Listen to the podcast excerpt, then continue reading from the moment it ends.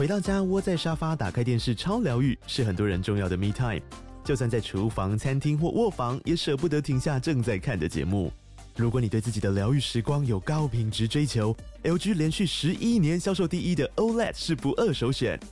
OLED 价格亲民又高质感的 A3 经典系列智慧电视，支援杜比世界与杜比全景声，追大场面的戏剧超过瘾。现在 LG 推出限量优惠，购买五十五寸 OLED A3 电视，再带一台二十七寸的 StandBy Me 闺蜜机，只要六万多块。StandBy Me 闺蜜机内建 Netflix、Disney Plus 等影音平台，可以摆床边、餐桌，甚至顶楼露台，家中每处都可以成为你的专属娱乐空间。快到资讯栏了解活动详情，用最舒服的姿势把 LG 电视看起来。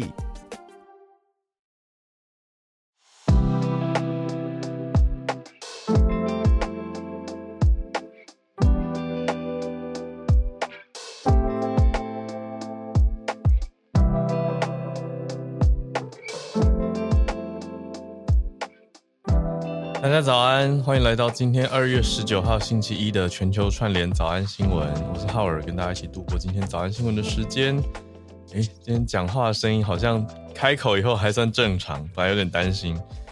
嗯，这是一个今天社群的开头吗？礼拜一早上，有一些人是不是今天才开工啊？我前几天的时候传一个讯息给，就是我我自以为贴心的，等到初六，我想说，诶，假日已经结束了吧？结果呢？我就传一个讯息嘛，然后想说，哎，新年好啊，怎么怎么怎么，然后对方就说，对方就先回了我工作的事情，以后写说，我们公司星期一才开工，我 想说怎么那么好？有人休那么久吗？有人也是休到今天才开工吗？那我要讲的是，我前两天我觉得吃了太多甜的，所以本来今天开口之前有点担心，感觉好像感觉甜的吃太多，好像喉咙有点生痰。所以今天对于自己的喉咙状态有点小小小的担心，但好像还 OK 啦。那就如果等一下声音不是那么好的话，请大家多担待。那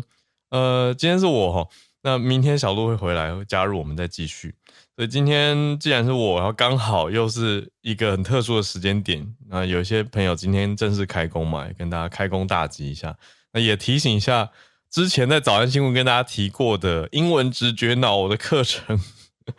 又来自卖自夸一下了，刚好倒数优惠倒数到今天结束。那我们家的小编是周初六就已经开工了，所以很努力的正在上架当中。那也马上课程就可可以开始了，所以早安新闻听友不要忘记最后的优惠时间要把握一下。如果之前有在考虑要买线上英文课的话，还记得我们的优惠折扣码吗？Morning 三 C，然后直接跟我的旧课一起买就折扣。折八百块，好不好？那你可以合并使用，你可以跟旧课一起折八百，再加折扣码 Morning 三 C 啊，就是早安加上我的三 C 英文学习法。好啦，工商结束。那今天还是有一个社群五分钟社群挑战，我们试试看五分钟讲完一个社群新闻哦。今天看到的是一个日本的调查趋势，等一下再接我们的四题国际新闻。好，是什么趋势呢？百分之三十九的日本人，他们竟然提出一个说，希望可以工作到超过七十岁。嗯，竟然不是想要提早退休，诶，而是希望可以工作到比较久之后的时间，可以超过七十岁。那调查的单位呢，是经济新闻。那日本经济新闻自己调查完之后，发出了一个小结论，他们认为这是一个对经济比较不安稳的一种态度的表现。那反而对经济的担忧呢，是第一次在这个调查结果里面超越了对健康的担忧。嗯嗯，这是有哪些的面向呢？看到百分之三十九的受访者，他们说希望可以工作超过七十岁嘛。那这样子的结果是从六年以来的新高，二零一八那个时候开始有这样子的调查，所以这个调查也才做了大概六年左右嘛。那对于未来的担忧面，经济面是。则是这个调查有史以来第一次超过对健康的关注度。好，这个调查是用邮寄的方式，在去年十月、十一月两个月的期间进行的。那个时候就问到大家说，打算工作到几岁啊？那在受访者当中，大概两成一是说希望可以工作大概七十到七十四岁左右之后要休息。那另外一成八是说七十五岁以上。这样合计在一起就百分之三十九了嘛。那如果我们只看想要到七十五岁以上的占比呢，就是刚刚说的百分之十八，这样比起来还是比一八年的时候多诶，多了个百分之五左右。那个时候大概只有百分之十三。那另外其他人的占比大概是多少呢？六十到六十四岁有十一趴，那六十五岁到六十九岁是最多的百分之二十七，是从刚刚到现在各个族群里面最多人本身这个。族群就近三成，就是觉得啊，差不多啊，六十五到六十九岁退休刚好。那他们的平均值这样算下来是六十八点四岁，所以整体算下来就比一八年的时候多了一点八岁嘛。那大家就自己想要延后退休，所以日本的企业这几年刚好也有一些相应的，因为算是劳工有这样子的一个想法，他们觉得啊，好像主要。那个面向还是反映出来的是希望能够有足够的退休金嘛，或者是退休的费用，让自己退休以后无后顾之忧。可是大家之所以会想要往后推，就是目前觉得后顾之忧稍多，所以想说啊，那工作到晚一点好了。这当然是很大的一个面向。那日本的企业相对也在废除一些退休年龄规定啊，或者是把退休年限往后拉，像是日本政府他们二一年。就有实施修正了一个高年龄者雇佣安定法，就要企业要努力去确保劳工可以工作到七十岁，哇！所以用台湾的眼光看，就会觉得，哎、真的是在往后拉，欸，因为台湾自己还是定在六十五岁算是一个合法的，呃，一定要退休的年龄嘛。可是蛮多人是不是也在想要往后呢？这边小小调查聊天室，大家有会觉得希望让。公司规定或者劳基法规定往后延吗？大家有什么样的想法？那刚刚最后也讲到说，对于经济不安的，对于未来面向里面经济的担忧是大于健康的。生活费用的这种经济面有百分之七十，真的比例是蛮多的哦。本来一八到二二年的调查的时候，都是对健康比较担心。好，那这个邮寄调查是针对日本全境十八岁以上。那收了一千六百零七件，有效回复大概有百分之五十三点六，OK，所以其中大概有呃八九百件是有效回复了，所以稍微参考一下，不会说样本到超级少，可是就也有限，来八九百份有效回复样本，嗯，反映出了一部分的民间意见吧。这是日本的，有人留言说要写 code 写到老，我可以理解。我我自己做翻译，我会觉得有有自己能够发挥产能的事情，或者还做得来的事情，其实没有什么。我到几岁一定要结束不再做的这种想法，对啊。可是反过来就变成说，哎，那对方所谓的对方就是出资方，不见得是资方。就是客户或案主，他们会愿意继续发案子给我吗？或者我找得到机会吗？这个反而是我们作为那个，不是不是创业者，反正就是从业人员，会希望能够去思考跟要做到的事情吧。有一些听友说，不想被别人限制了退休的年龄，可以上班是一个成就感。对啊，我觉得还是想要有一个自由度，就是我觉得大家想要的可能是，嗯，不要为了钱才去上班。对吧？我觉得这是一个很大的重点，就是如果只是为了钱而工作，这个应该不太会有人会觉得很开心。所以那个成就感是很大的一个面向，价值感跟成就感。好，擅自做了一个小结论，但我觉得蛮多听友是抱持类似的想法，但希望大家就是都可以找到一个平衡收入跟成就感，一个开开心心发挥自己，也可以帮助这个世界的一个方式哦。好，这是我们今天的社群新闻。但看到日本普遍有一些民间的想法，而且企业已经在做相呼应的规定了。好，这个刚好也呼应了之前翠翠也跟大家聊过，那也是我跟小鹿记得那个时候我们都回应说，的确在街上有看到一些比较高龄的驾驶者，好，算是类似的面向。好，那今天准备要来盘点我们的四题国际新闻了。好，今天的四题焦点新闻呢，一个一个来，第一个。从台湾出发，台湾跟印度的移工备忘录这个 MOU Memorandum of Understanding 已经签署，印度方特别说他们已经签好了。那接下来就是要让台湾自己来决定要开放哪些行业，还有各个行业开放多少人的印度移工上限。这是对台湾当然是蛮大的一个消息，要不然在此之前，台湾只有四个开放移工的国家嘛。那现在增加了印度以后，嗯、呃，后续如何呢？当然之前我们也讲过，民间有不少的讨论，等下来讲。好，接下来有一艘中国的快艇越界了，结果越界之后翻覆，引发大家的讨论，主要是在讨论说有没有禁止的水域这个问题呢，变成了一个争议。那国台办的回应，他们是觉得说，嗯，厦门、金门之间厦金水域没有禁限制，结果就变成了一个法律的攻防，变成一种法律战。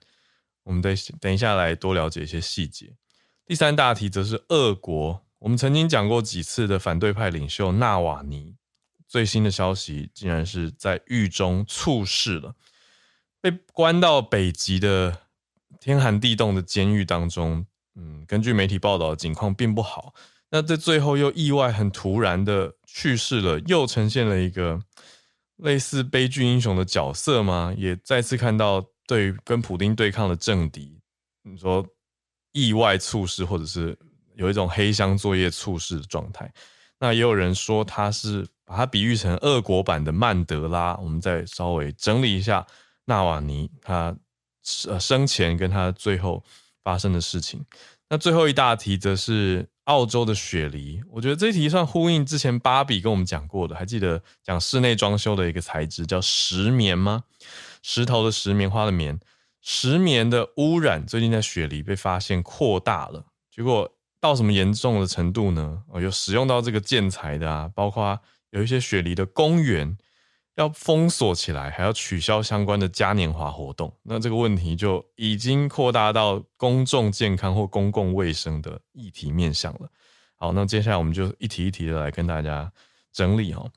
第一大题，台湾跟印度之间签署的移工 MOU，劳动部。说好，我们接下来要台湾来决定人数跟行业了。这是十六号的时候，就是大概上周的时候确认签署完毕的事情。那劳动部是强调说，哎，细节接下来会继续讨论。那他们两边已经，呃，不是他们两边啊，我们两边啊，就是我所谓他们是想到劳动部，好，已经跟印度完成了程序换文，两边签署之后要交换签嘛。那尽速要召开工作层级的会议，就是就细节来讨论越来越多了。那等都筹备完毕之后，台湾这边才会正式的公告印度成为新的移工来源国。好，我先把资讯面讲完，再讲一下我看到的网络面了。好，资讯面这边当然就呃，因为之前我们已经开过这一题了，现在就比较快速，主要是要多开台湾的角度是要多开放一个来源国嘛。那能够填补一些产业缺的人才啊、人力啊，来回应各界在讲说，哎，比较缺工，或者是希望可以引入啊，来补足的面向。可是就是因为民间有不少的反对或疑虑，所以签署日呢才一直没有确定下来。那现在终于印度方已经也宣布消息了，那两边现在 快要完成了。其实到时候接下来要谈的细节啊，还蛮多的。有开放的程序，还有行业开哪些，来源的区域蛮细的哦，就不是印度全区的开放。另外，语言能力的要求，还有专长资格的限制，跟招募方式，这些都是劳动部开会的时候要去决定的细节。那劳动部的说法是，还要走跨部会的审议，会比较仔细的去纳入各界的意见。换句话说，如果民间各位大家有一些想法要建议的话，团体也的确要趁这个期间赶快去积极的倡议或者是参与哦。那接下来就会去定下来了。那都定下来之后呢，劳动部才会依法公告印度是新增的移工来源国。那到时候再配合雇主的个别需求，从所有已经开放的移工来源国里面自由选择引进。那劳动部是说会参考其他国家的模式来引进印度移工模式。那另外也广发邀请熟悉印度民情的专家来提供咨询意见。我自己认识的，好，接下来就是我所认知的，呃，网络社群的面向，跟我之前有略提过嘛。我有一个学姐是印度人，会跟他大聊这一题，因为实在太重大了。那学姐当然我讲很直接，学姐是白领，所以学姐她是。她也跟我讲很白，她觉得这个开放条件设定现在怎么看都是往蓝领的面向比较多，所以当然用白领已经在台湾工作的白领印度人来说，可能也无法保证说接下来蓝领呃引入的情况是怎么样，但只能说希望进来蓝领移工的品质啊是好的嘛。因为连印度人自己他的角度当然是希望同胞来的表现是良好的，这样两国持续后续的交往啊，来往关系会印象比较好。可是我得说，民间当时我也看了一些状态跟讨论，还有包括我们早安新闻社团里面的讨论，我也都转给学姐看，因为就是的确是有一些疑虑的声音跟刻板印象，不会演，真的就是对印度的一些刻板印象，还有曾经发生的一些国际事件的新闻，会变成台湾大众的一种。担忧嘛？那我自己的感受呢，是劳动部也非常小心在研拟这些事情，所以才避免说，你知道社会大众会觉得操之过急啊，或者是抢着开放啊之类这种言辞，如果出现了，都非常的不好嘛。所以看起来是蛮仔细、蛮小心在研拟的。那就我所知，像我学姐也在他们的咨询团队里面，就可以稍微比较熟悉，提供一些咨询意见，就是刚说的。熟悉印度民情的专家，毕竟持续来往两国之间，那语言能力要通的。所谓语言能力，也不只是中英文哦，还有你说 Hindi 的印地语以外呢，还有其他的啊。印度广用的语言非常的多。你说印度的北中南就是几种不同的语言，而且他们不是方言式的不同哦，是互相看不懂，看不懂哦。就是听不懂就算了，连看都看不懂，是完全写出来不一样的文字哦。南部塔米尔，中部泰卢固，北部印地，互相是看不懂，所以他们的共同沟通语言常常是用英文，那就会需要非常多不同面向的印度社群。所以大家如果真的有熟悉的话，我觉得要多多推荐他们去呃跟劳动部沟通，我觉得会给更多更贴近民情的一些。重要的建议，这样会让整个事情推进得更好吧。好，这是我们今天的第一大题，的确是接下来会影响产业蛮多的。那也的确显示出台湾缺工的这个需求啦，特别是技术型的劳工，做蓝领劳工，那要实质的需求是多的。你说要减少移工的对移工的依赖，我觉得基本上已经很难了。所以接下来整个产业方向看来也是会。增加，但这个选项呢，就是增加了一个移民选项。我看来啦，它也不是说什么独厚哪一国，而是我们需要这个多样性来减少对特定移工输出国的依赖。好，来第二大题了，讲到中国的快艇越界，结果翻覆造成二死哦，这是什么样的一个事情呢？来自中国的一艘快艇在十四号，也是上周的期间，闯到了金门的海域。结果海巡署就出动追气啦，在追气过程当中，这一艘快艇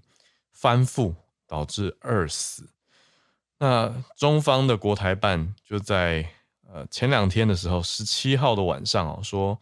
两岸渔民自古以来在厦门跟金门的海域传统渔场作业，从来不存在禁止跟限制水域的说法，就说嗯，台湾要赶快放船放人，好。就用了朱凤莲带助带助登场嘛，他用词一直都还蛮戏剧化或激动。他这次是用书面的方式讲到说，台湾方面粗暴的驱离大陆的渔船，导致两名渔民遇难恶性事件，引发大陆各界强烈愤慨，严重伤害两岸同胞感情。诶，他这是自称大陆。好，那。竟然没有用内地。好，那朱凤莲他就是说没有，他主要的争议点是在这个禁止水域或是限制水域，这个中禁止跟限制中间是一个顿号的。那他也说对台湾同胞一直充满善意啊，可是台方无视于对方的渔民生命财产安全的人绝不容忍，就用词是蛮重的。他就说赶快放船放人，做好善后。这艘船本来是载有四人，结果越界闯到金门海域之后，海巡署就很尽职的。出动了追气嘛，结果这船不想要被检查，就蛇行，就在蛇行危险的蛇行过程里面翻覆，反而造成了伤亡。那我们这边呢？我们这边的海委会的主委管碧玲，他是隔天啊，因为那个时候发布消息是在呃，应该说事件啊，事件是十四号嘛，那隔天十五号的时候，管碧玲就已经出席了一个记者会，当时就讲说，他说明了一下海巡署的守护领域，说守护的领域水域有两层哦，一层是外圈的，叫做限制水域，那另外一层是内部的禁止水域，所以听下来，禁止水域是更严格的一个区块，那外圈是有限制在比较关注的区块。那这一次越界的捕鱼船只呢，是进到了禁止就是内圈里面来，所以海巡署是依法行政。那他还说，这艘船舶是没有船名哦，也没有登记证书的三无船舶，就是无船名、无船舶证书、无船籍登记。那这是两岸协同执法的时候都会特别关注而且加强取缔的对象。所以海巡署是依法行政，没有所谓恶性的行为。那现在管碧玲海委会主委的说法是，事件已经进到侦查程序了，所以。海巡署、陆委会也都跟原本联络的管道有所通报。那海基会是发函给对岸海协会，就是海基会是我们这边嘛，发给对岸的对口单位海协会。那说我们这边的角度是说，把过程说明了，那也希望可以协助相关的事情。已经联系到四名船员的家属，那家属近期可能会用小三通的方式去到金门来处理后续的事情。好，那朱凤莲的书面用词很凶悍，是又隔了两天，十七号之后的事情，所以时间轴其实是这样子。只是我们我刚刚先整理了朱凤莲讲的话，那现在朱凤莲的切入点就变成在讲说，哎，怎么会不一样呢？管碧玲说有限制水域跟禁止水域，可是朱凤莲说没有啊。那各界的分析，现在看到的说法，就有学者讲出来说，国台办这个走法叫做法律战。就直接用法律的角度来否认台湾的管辖权，哇！就说你知道用这个角度这样切，才能让那个船只进到这个水域，说下来是正当合法的嘛？那学者的建议呢？学者既然是有建议的，学者建议政府应该要持续的严正执法。我就想说，嗯，不是本来就应该要严正执法吗？就是照规定来啊！如果照照刚刚管碧玲主委的说法，我们有这样子的。禁止海域跟限制海域的话，本来就应该要去去追啊，而且那个船这样说下来又各种没有登记，听起来就应该要要查气。虽然我这样讲起来听起来好像对于那个翻覆的的的人员听起来没有什么同情心，但我我是想说，就法律层面来讲，的确是如此。可是你说翻覆造成死亡，这当然也是意料之外而且不幸的事情嘛。所以我，但我觉得一码归一码。你说，如果本来有禁止水域跟限制水域，就是应该要有。那朱凤莲这样出来说没有，那我比较想知道是到底有没有呢？那我们这边看到中央社去采访了一位中华战略前瞻协会的研究员，嗯，他就叫做看一下啊，接种。好，那他认为说，过往两岸在外离岛是有禁制、禁限制水域的所谓默契惯例。好，用到“默契关系”这两个词，的确是有一点比较敏感跟微妙一点点。那意思就是说，有台湾的管辖权在里面嘛？呃，可是国台办这样子的说法，说没有，就是要推翻台湾的行政管辖权，所以应该还是要继续坚持坚守，不然就会被二楼 day” 的意思，就是会被欺压到底。那可是这个所谓的默契，意思是法律上也一直没有很明确的。能够明文的拿出来，那这个就是一个比较尴尬的范围。所以看到这样子的情况，如果台湾海巡船舰，中共应该会用喊话的方式做到口头驱离。意思是，这个分析研究员他的角度是说，如果换过来是台湾进到对岸的限制区的话，中共会口头驱离，那也会有遵守这个所谓两岸的这种默契啊。可是现在呈现下来的是中共想要打一个法律战，所以我们还是应该要继续坚持该有的才对。好，对于一个我啦，直接讲，我过去也没有关注到这个所谓禁止水域跟限制水域嘛，那这一次浮上了我们的关注焦点之中，所以这次我认为 OK，多了解到了这个面向，那就希望这个事件顺利的落幕。可是也看出两岸在这个事情上的攻防跟打法。好，我们看到第三题了。讲到，嗯，俄国的普丁，他的政敌或是大家所谓死对头，纳瓦尼这位律师出身的，嗯，算政治家，他可以说被视为是花了大半辈子在反对普丁哦。他最后是四十七岁离开人世的，算是俄国反对派领袖。那 Navalny 纳瓦尼他后来呃消息传出来是在北极圈里面流放的时候，最后昏倒了。那昏倒之后过世。那瓦尼他的背景是刚刚说的律师，他一直以来很常在媒体版面上面出现的事情就是对抗俄国的高官，而且对于这些高高官呢发起反贪腐的运动。他的名号啊，大家俄国人知道他，主要也是这个面相。他的媒体形象、公开形象就是直言不讳批评俄国的总统普丁，还有普丁的人马。那这个纳瓦尼，我们之前讲过，他曾经被下毒，他可以说是俄国最著名的一个反对派了吧？那他的支持者当然就会把他比作为我们刚刚提到的俄罗斯版的曼德拉。就希望他出狱之后，可以像南非前总统曼德拉一样嘛，带着国家再继续往民主化的进程去前进。但纳瓦尼最后没有没有办法完成这样子的一个民主轨道。他是在二零二零年八月的时候，就本来是要从西伯利亚的一个叫做多穆斯克 （Tomask） 呃飞到俄罗呃飞到莫斯科，就是国内航班了。结果他身体就突然不舒服，机长就紧急降落，就说：“哎，送医抢救。”结果纳瓦尼就被送到德国柏林去治疗。那德国军方检测就发现纳瓦尼中的一种毒是叫做诺维乔克 （Novichok）。那这是苏联时候开发的神经毒啊，所以当时的一些媒体就在调查说：“嗯，到底是怎么样一回事？”那矛头就很容易会指往对于普丁的猜测嘛，认为是他下的毒。那有一个媒媒体联合媒体的调查是说，已经找到俄罗斯联邦安全局 FSB 说他们的暗杀团队，但是普丁是否认这件事情，说如果有人想要毒死他，早就会把他解决掉了。所以普丁对于政敌也是一种冷酷，但是对于当时的事情是否认的。那后来隔年呢？就是中毒事件的隔年，二一年的时候，他自己自愿从德国去返回俄罗斯。那在俄罗斯又圈了一波粉，他的反对派里面就是一个很重要的领袖嘛。可是他一到俄罗斯，马上就被逮捕。那他这样子的经历，从二一年那个时候逮捕，就持续的关押到后来。那后来现在最新的消息，克里姆林宫是怎么说的呢？克里姆林宫是说，普丁知道了纳瓦尼的死讯，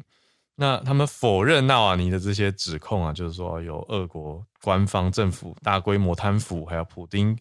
个人财富当中包括了贪污啊等等。呃，克里姆林宫就是官方是否定的嘛。那纳瓦尼他带的这个政治运动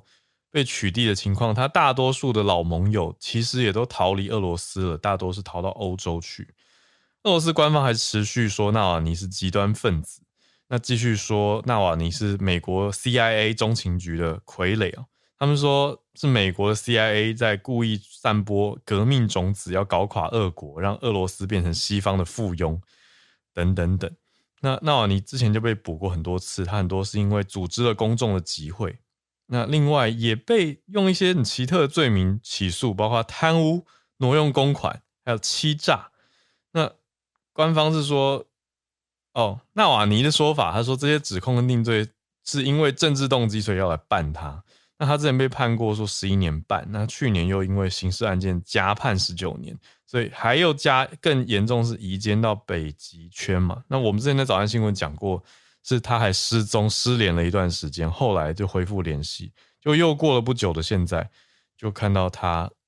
猝逝的消息，所以大家看了。我觉得是有点不寒而栗啦，就觉得啊，他最后又疑似是中毒身亡。那他经历过那么多不同的事情，大家就是想说啊，普京的呃支持者怎么这么多，命运多舛，而且被大规模的这种权力针对，所以非常的辛苦。好，这是我们今天看到的纳瓦尼的消息，也更呈现出说，你说。这种共产当中的极端统治，可能会怎么样去处理政敌哦，让大家看了我真的是觉得哇，还是蛮恐怖的。最后一题，第四题是雪梨，又讲到这个建材石棉到底这个污染有这么的严重啊？我们看到雪梨很多地方发现了石棉的污染，所以严重到要把公园封锁起来，还要取消嘉年华的活动。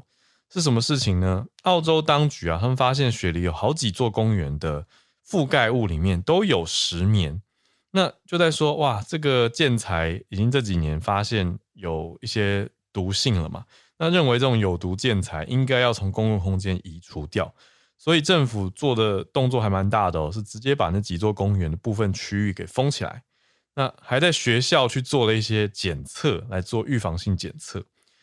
路透社是讲到说，大概上个月的时候，雪梨内西区有个区叫做 Inner West 啊，内部西区、内西区的游乐场先首先发难，就发现说，哎，这个游乐场里面也用到石棉的这个建材，然后呢，就在这一座建造在地下交流道上面的公园附近，就是游乐场上面有公园的几个点的回收覆盖物里面，也发现了石棉，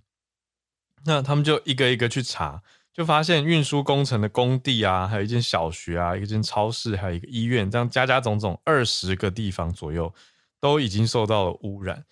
那就是说，哇，继续去查。那雪梨市议会就是说，继续去查，会查三十三座公园，还有几十座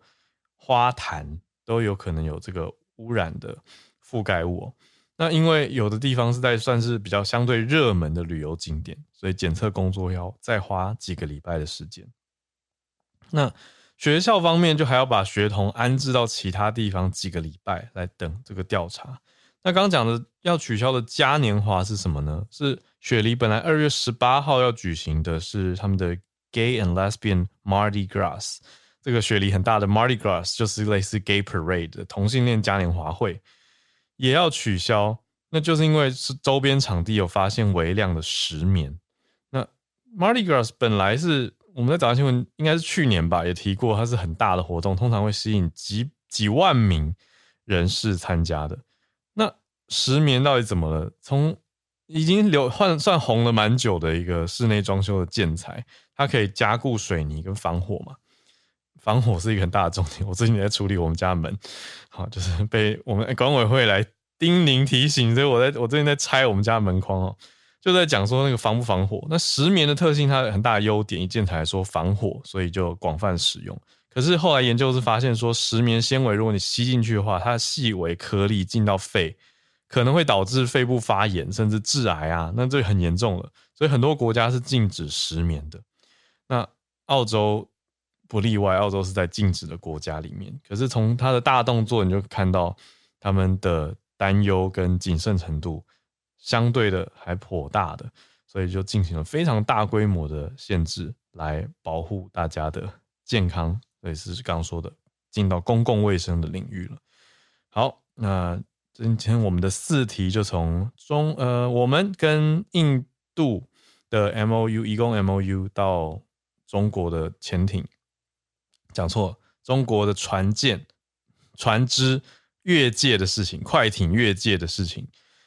还有，到底有没有禁止跟限制的水域呢？我方说有，对方说没有嘛。好，那普丁政敌纳瓦尼猝死，到最后雪梨的石棉污染的事情。好，我们今天四大题整理完成，接下来准备进全球串联的时间啦，就欢迎大家礼拜一的早上来跟我们分享一些你所关注的面向吧。好，现在也比较有时间可以看一下聊天室。哦，看到大家有陆陆续续一些。议题整理跟串联，我看到小然，小然，上次你在 VIP 里面讲到的事情是说那个我们系统，我知道好像我们没看到你举手，我今天特别注意到小然，我们是不是先跟小然来连线？小然早安。哦，对啊，就是我举手很多天，结果好像都没有举手成功，没有看 到。今天用电脑。哦，今天有诶，今天是顺利的。那嗯，就大家早安，我是小然。然后我今天想要分享关于素食的议题。就是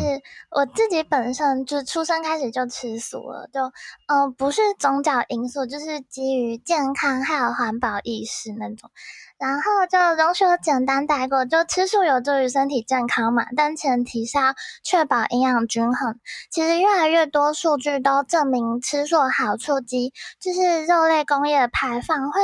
影响那个极端气候事件，然后畜牧业消耗了很大的土地跟用水，然后那些牛羊之类的牲畜，它们排放的甲烷也是导致全球暖化温室气体之一嘛，所以素食主义就被视为解决方案之一，然后很多环保意识也都转向素食，去减少饮食对地球的伤害。但我今天比较不着重讨论这两个部分，是想跟大家分享一个在推广纯素饮食的英国非营利性组织，叫纯素英医院，然后英文是 Veganuary，是一项，就是他们是鼓励人们在医院去尝试吃素的活动，然后他们已经成立。今年是第十年了，然后他们在德国、美国，然后智利跟前阵子新增的西班牙，就有八个国家都有分布。然后这个活动是就是最著名跟参与度最高的无肉挑战，然后在 TikTok 上面，他们的标签浏览量超过十一亿次。像以去年来说，就全球有七十万人参加，然后今年的话，就是光报名的就有一百八十万人参加。但因为有很多人是没有正式报名就去参加，所以就是为了估计真实的数据，他们还有委托那种就数据跟市场调查的公司去进行调查，然后就发现参与者总数有可能高达两千五百万。嗯。所以，其中美国是参与人数最多的国家，在全美五十个州都有参与者。那我去就是调查他们的网站，然后就发现有很多支持这个活动的大使，像那个美国知名演员有一个，就演小丑主角的那位，那个瓦瓦昆吗？瓦昆菲尼斯。对对对对。然后还有那个像 Billie Eilish 跟音乐家一个叫保罗麦卡尼，跟现在的纽约市市长，嗯、他们都是还有很多领域的名人嘛，他们都是他的大使。然后因为他们的支持，也提高全球人民的参与度。那相比就是其他很多就是一直肉类消费问题却失败的情况，我大概统整了几点，就是他们比较能够成功的要素。嗯，像第一个就是，嗯，嗯，我觉得很厉害，就是他们会邀请人们在一年当中，就是最有希望，然后最有干劲，最愿意尝试可能饮食或是其他改变的一月去进行纯素饮食，然后去帮人们克服通常就是容易产生。惰性的那种，就是就选在医院这样。然后第二点是，他们其实说的是一个尝试挑战，然后也是一个社交社交体验对，因为他们是用那种比较欢迎，然后。就是不带批判的那种方式去让大家尝试吃素，嗯、然后就欢迎大家各行各业的一起注册，所以他们的参与者就是有受访，就是说就是很享受这种嗯社区感，可以跟其他人建立联系。那再来是他们会让很有影响力的人在社交媒体上面分享相关的食谱，就是用年度的纯素蔬菜，像去年好像是紫心地瓜，对，是、嗯。烹饪或者烘焙。那第四个，像因为他们要满足消费者的需求，以去年来说，他们就推出超过一千六百一十种的产品和菜单。那今年也有很多餐厅就是为了他们供应专门的菜单，就是各个国家的饮食选项都有，然后还有提供很多新的选择。那我。嗯，第五个就像是他们会就是邀请很多米其林的素食餐厅的主厨或是老板去合作创作那种就是限时活动的素食食谱。嗯，其实还有很多吸睛亮点，但就不一一提了。然后。以去年，因为今年的刚结束，所以以去年的活动结果就是发现他们在尝试整个月的吃素之后，有发生明显的改变。其中有九十八趴的人就减肉成功。那嗯、那这九十八趴里面又有八成是他们大砍动物是动物性食品，那其中二十八有就直接改吃素，我觉得这比例好像有点有点吓到我，蛮高的，蛮高的。那对，然后另外很酷的是，就是他们今年不是十周年吗？所以他们就把他们的旗子送上国际太空站，然后绕地球运行四千四百圈，会经过全球每个国家。对，然后就顺带一提，就根据就是数据统计公司就说，其实台湾的素食人口比率是全球第三名，仅次于墨西哥跟印度。其实我很意外，这么多，有到前三名。嗯，又是第三名，因为我生活中。不太容易找到同样吃素的人，就是尤其是跟我年龄差不多，更是非常少。但是它是显示台湾有十三到十四趴的人口是吃素，就是可能是嗯比较广广义的素食者，就相当于超过三百万人。嗯、对，就是看起来也是台湾饮食很重要的趋势。那台北更在二零一七年有被 CNN 列入全球十大素食友善城市之一。然后最后就是前阵子那个国内有个泡面叫那个随缘，然后他不是推他就推出两款素食泡面，结果是找那个霹雳布袋戏的素缓真来拍影片，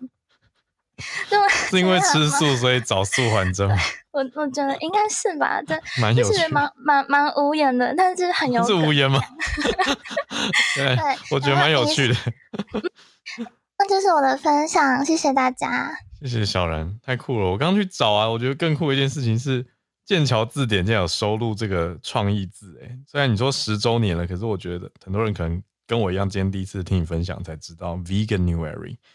算是一个把 January 跟 Vegan 合在一起的合体字嘛。那他就标注说，诶，是以英国为主。那我也去看为什么，就是因为小然介绍的这个 Veganuary 活动或组织，它是英国发迹的一个非营利团体。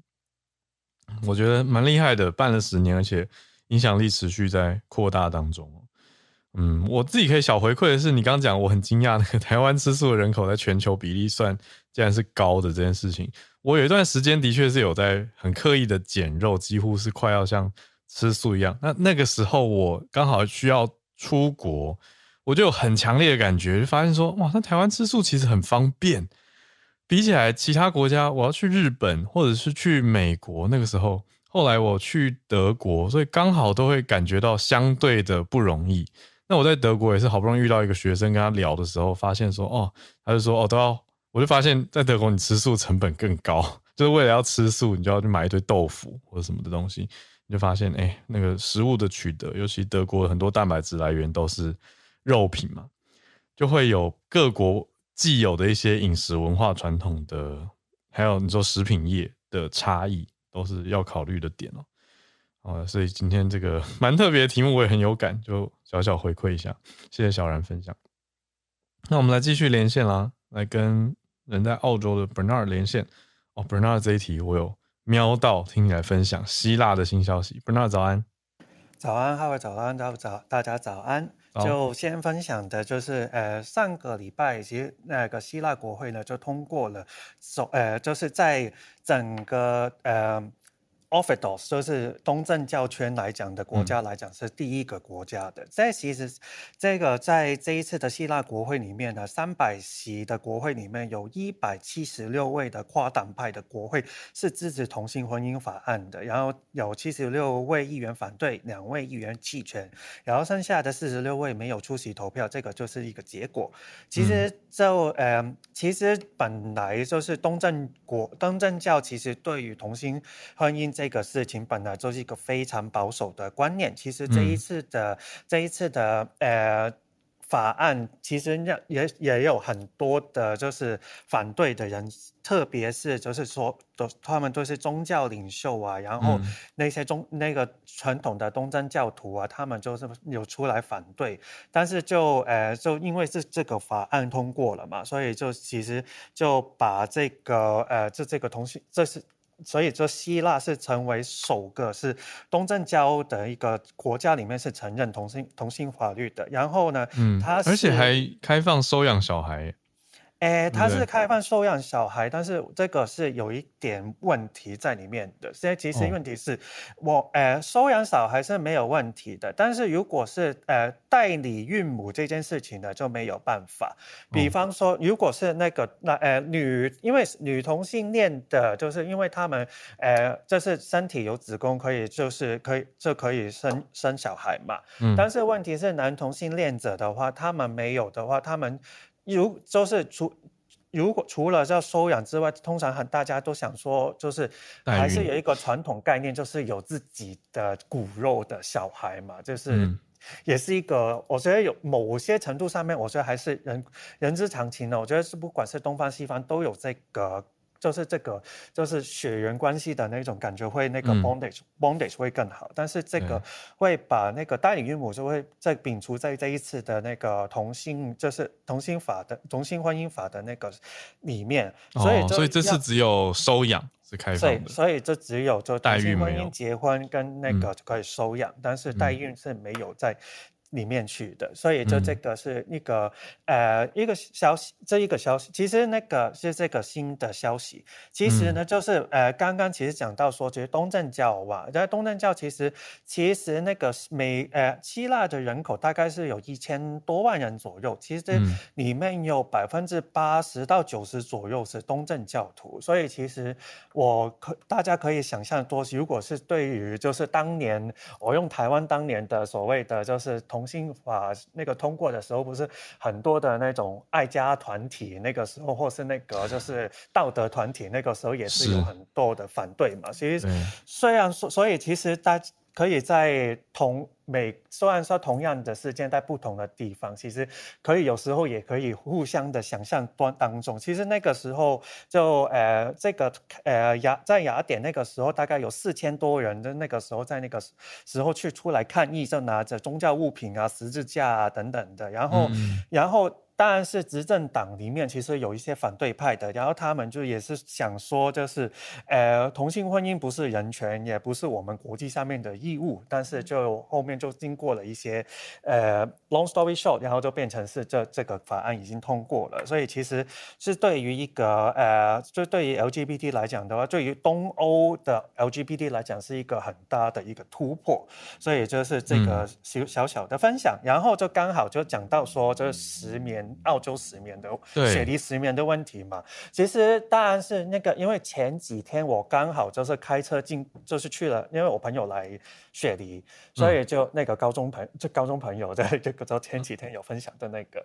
然后他就是我们就去开车去了，就是诶内西区，然后我们就看到其实内西区的那个公园。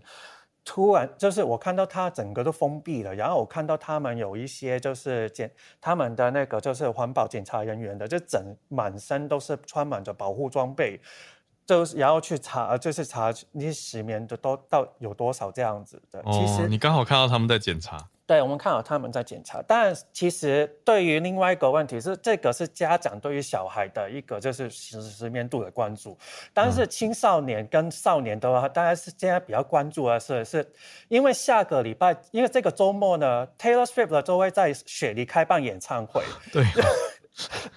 对，这 个、就是、我没有连起来这件事情。对，对所以其实大家比较在，年轻人比较在意的就是说。会不会因为石棉的问题，让 Taylor Swift 的演唱会就会被取消了？其实大家这么严重吗？对，因为那个时候其实有那个时候有关注到说，那个因为石棉问题，因为呃这一次因为石棉是主要在内西区嘛，然后 Taylor Swift 的演唱会是在呃雪梨的奥林匹克公园，其实在都是在内西区的那一边附近，就是也算这也是算内内西区的隔壁，所以就也是。怕说，只你因为石棉的缘故，会把污有污染啊，或是会让到整个的那个大家的危险度会增加这样子，所以就是大家也怕这个事情会就是影响，然后最后就是因为经诶、呃、经过测试，然后就那个时候就诶就就发呃。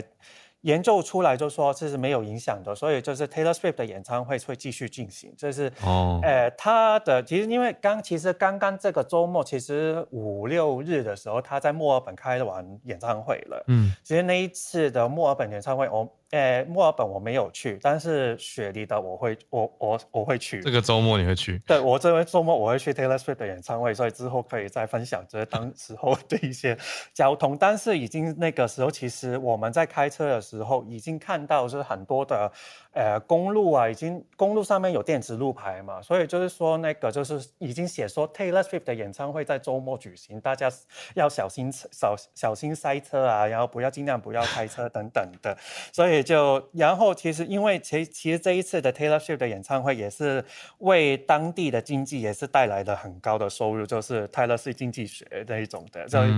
墨尔本其实那个时候就说已经为呃。估计说这个三场的演唱会为呃墨尔本会带来十亿澳币的收入，然后这一次的话，可能这一次的二十三号到二十六号六号的雪梨的演唱会会帮呃雪梨带也是可以带来大概一点多亿的，就是只是这因为周遭其实比较多是那种呃交就是比较是那种为康乐 recreation 嘛，所以就是那种休闲活动。对，所以它没有那么多的，就是环境。但是当然，当然是对于附近的环境的话，也可以带来，也是带来，也是大概一，这起码一的以上的那种程度了。所以其实大，嗯、然后大家也是很多的人在网络上面也讲说，Taylor 去去了哪一个酒店啊，什么什么之类的。所以就大家可以说，这个是小小的雪梨分享这样子。以上，谢谢 Bernard 跟大家的分享。好，感谢你的分享，让我觉得终于更了解呃希腊国会这个重大通过同婚的法案。我倒是可以小小分享一下，我有点忘记我在节目上有没有讲过，我上次去希腊旅行的时候看到的，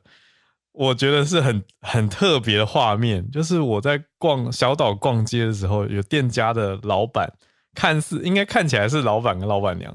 我们在那边看，想说要决定冰淇淋口味啊，就一直埋头在研究菜单的时候。一抬头，老板跟老板娘竟然在接吻。我想说，这是一个什么样的国家？如此的热情，如此的，你知道，就是明明这是一个大家在做生意的日常诶，然后他们就这样亲起来，害我就是不好意思开口点餐。我想说，等他们亲完好了，我我应我还节目上没有讲过吧？我我我就转头马上跟我老婆跟我我朋友说。哎、我们等下再点好了。实在是觉得发发生什么事情，然后就觉得有点可爱，又有点害羞。就虽然你说平常大家日常感情好，可是做生意的时候好像也，我在其他国家至少是没有看到老板跟老板娘突然，